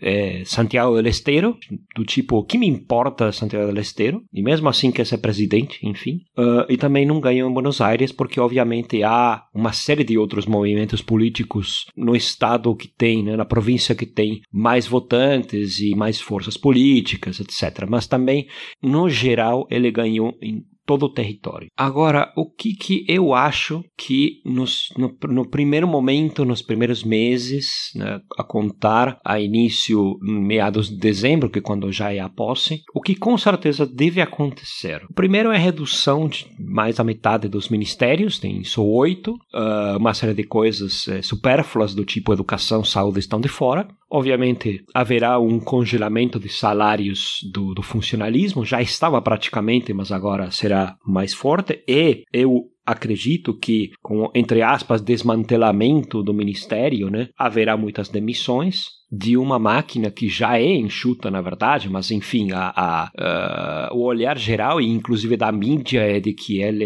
é, vai fazer essa, esse corte como sendo necessário e, bom, enfim, está quase que posto que será assim. É, a continuidade do modelo econômico dentro do Mercosul. Eu acredito que isso não será é, alterado. Existem falas do Milley mais hostis, etc., e ele é, acenará com isso para sua base, porém, é, obviamente, tudo fumaça, como se fala, vende humo, e vai continuar com a política, primeiro porque é impossível não fazê-lo, teria que, que quebrar uma série de, de, de, acordos, que não faria muito sentido, no momento em que a Argentina precisa de dinheiro também. Bom, haverá provavelmente um recorte aos repasses ao Estado, uma discussão em cada um deles, por um motivo uh, subeconômico do que não, não haveria como repassar etc. Mas também, principalmente, um motivo político, porque o partido do Milei, a Libertad Avança, não tem nenhum uh, candidato atual governador. Então, haverá uma briga com os governadores que uh, será uma tensão aí política, primeiro, digamos, no, não só nos primeiros meses,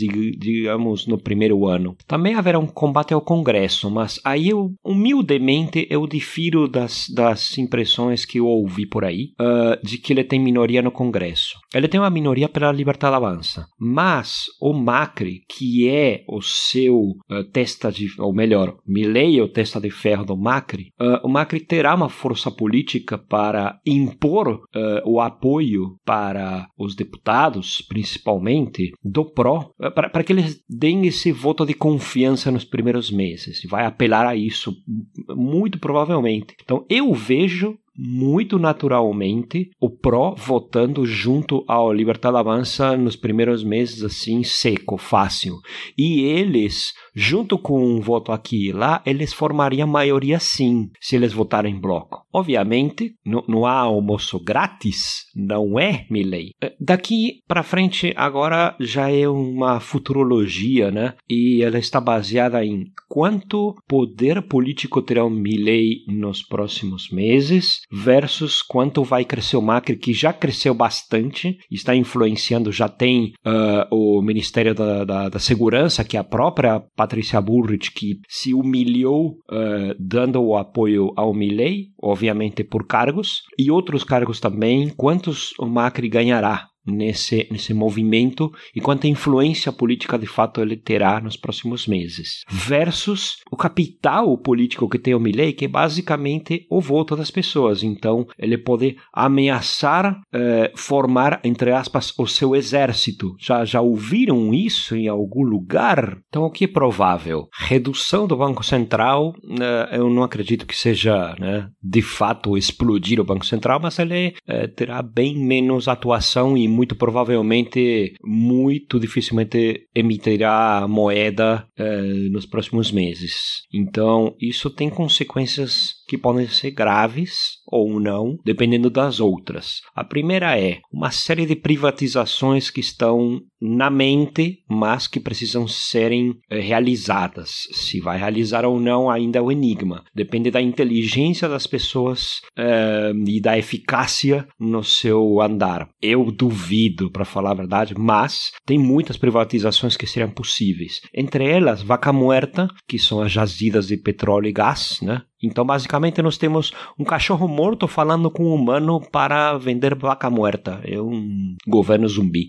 Outra coisa que é provável que aconteça, principalmente no próximo ano, é um choque estratégico de visões entre no futebol para todos, que é a, a, a execução estatal hoje, a organização estatal do futebol em todos os âmbitos, desde eh, os jogos, eh, a distribuição da, das verbas e da visualização dos jogos, é tudo público e eh, bancado e depois distribuído, seja, uma parceria público-privada privada, o dinheiro da, das emissões vai para os canais, existe todo, todo, um, todo uma, uma estrutura por trás para suportar como funciona hoje e ele está em questão de ser totalmente privatizado. Então haverá uma, uma luta entre essas visões e isso é muito caro para os argentinos, principalmente depois de terem ganho um, um mundial. Tá? E outra coisa que haverá, com certeza, é um lobby, um congresso bem forte de empresas que são indiretamente ligadas hoje ao Milley, principalmente o Grupo América, que é o grupo de onde ele veio e pelo qual ele conseguiu entrar nas TVs e aparecer como um, entre muitas aspas, comentarista econômico, uh, que foi se radicalizando e virando isso que virou hoje. Então ele é meio cria desse grupo, é o grupo do Zernekian, que é o quarto grupo mais rico da Argentina, pelo menos a família é. Então haverá um lobby enorme num governo liberal de um, entre aspas, libertário, que vai, entre aspas, aspas, deixar que a economia esteja livre do, do, do, das amarras do Estado, eu vejo eles voando bastante.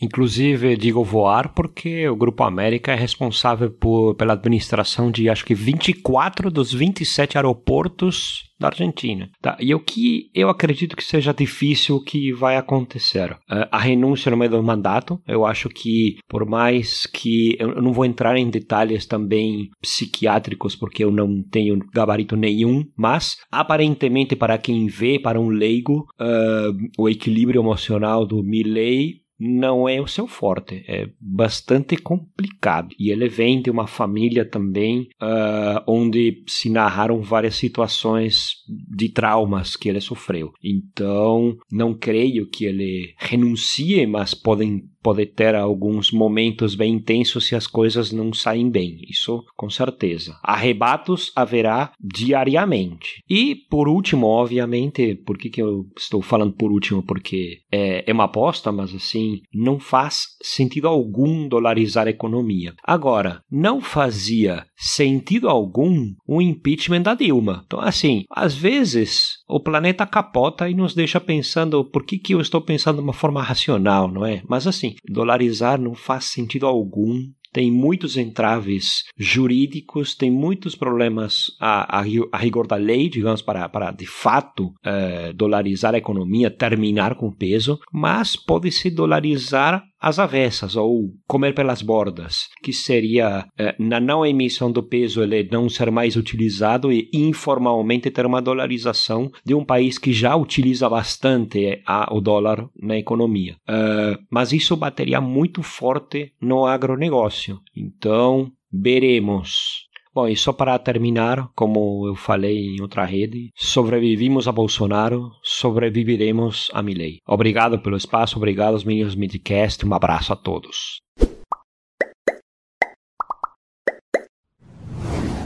Isso aí, gente. A gente tá chegando aqui no final do nosso episódio. Finalzinho já tá até escurecendo nesse fim de tarde, de um sábado animado. A gente tá, tratou de vários pontos aqui agora, deixando muita coisa para trás. Sei que a gente não comentou. A gente ia falar mal do Jacques Wagner, não falamos. Deixando pra lá, pulou, já era. A gente se esqueceu. Então é isso que a gente esqueceu de você, Jacques Wagner. Essa é a nossa resposta para o seu voto de traição do governo. Mas encerrando o podcast agora, eu quero saber, Thaís, a gente tem cartinhas da Xuxa no episódio de hoje? A gente tem cartinhas da Xuxa no episódio de hoje, porque eu tô com preguiça de contar. Então eu não sei se a gente bateu a meta. Então por isso vamos ter cartinhas da Xuxa. Estou aqui com dor de cabeça. Vamos resolver terminar logo esse episódio, que quem quer terminar logo hoje sou eu. Então vamos embora. É, antes de começar a ler os comentários de vocês, eu vou ler os nomes de dois apoiadores do Midcast que estão apoiando a gente no apoia.se barra Midcast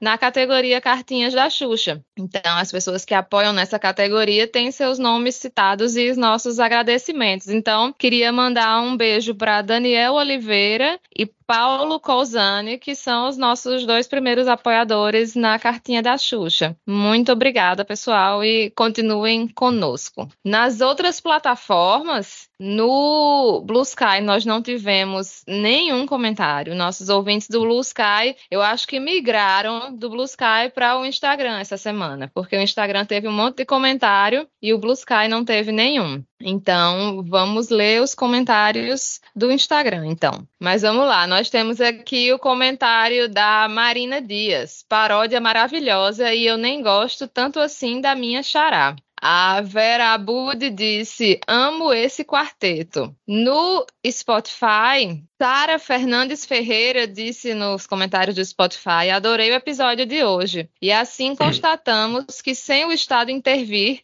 é impossível o capitalismo ditar as regras. Sempre coloquem esse aparte sensacional. Também estou gostando muito dos apartes no final. Muita gente concordando com o comentário do Rodrigo sobre mudanças de hábito em grandes eventos. Elias Padilha disse: abertura mais sexy do midcast, que música é essa?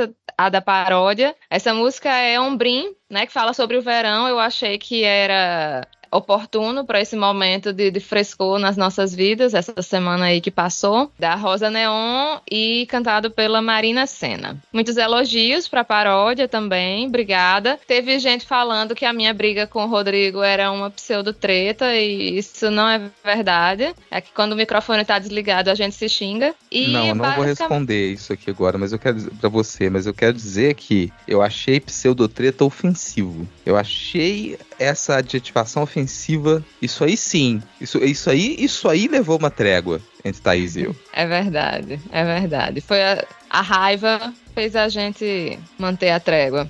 Mariana AZ disse maravilhoso, aguardando ansiosamente o mais novo sucesso do grande grupo, vai ter que resbolar nas paródias do meu podcast preferido. Então é isso, essas foram as cartinhas da Xuxa desse episódio, do episódio passado, né? Isso aí, gente. Obrigado por ouvir a gente até o final. Obrigado, Thaís. Obrigado, Diego, por me acompanharem nessa tarde de sábado. E a gente se vê, a gente se conversa, a gente bate um papo semana que vem. Até. Um beijo. Falou. Valeu, falou.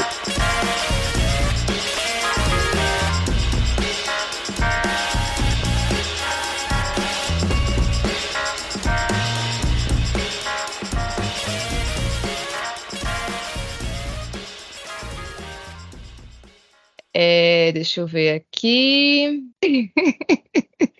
Acabaram de espirrar aqui. Aí? Foi aqui que tem. O, o, Samuel tá aqui autografando o livro na minha frente. Aí ele deu um espirrão no meio da, da gravação. Acabou? Acabou. Acabou. Acabou. Não, pera, eu não li os do Twitter. E... Não, acabou, acabou já que eu tô atrasado. Então pronto, eu não vou ler do Twitter. É. Não, Twitter a gente costuma até responder, a gente manda coração. Já é, é mais suficiente. É Manda coração, suficiente. dá um like. É isso aí, gente. Continuem comentando. Ai, não, mas só uma, só uma que tem uma muito boa. Hum. The Hottest Take Brasil disse: Que delícia essa paródia. Voz mais quente que o sovaco de Bangu nesse calor horroroso. E é com essa expectativa para mais uma semana de caos climático, essa semana que começa agora, que vem mais onda de calor para o sudeste e para o centro-oeste. O norte já bateu, né? Os 40 e todos graus. Então não tem como fazer mais calor no norte, não. Já é o suficiente.